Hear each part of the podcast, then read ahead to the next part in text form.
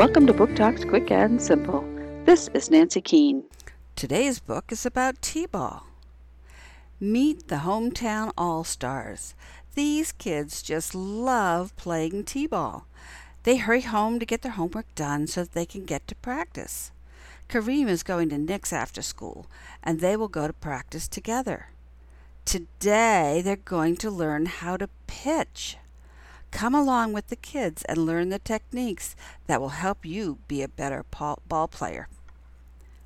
Thank goodness it's T-Ball Day by Kevin Christofora. Clarence Press, 2012.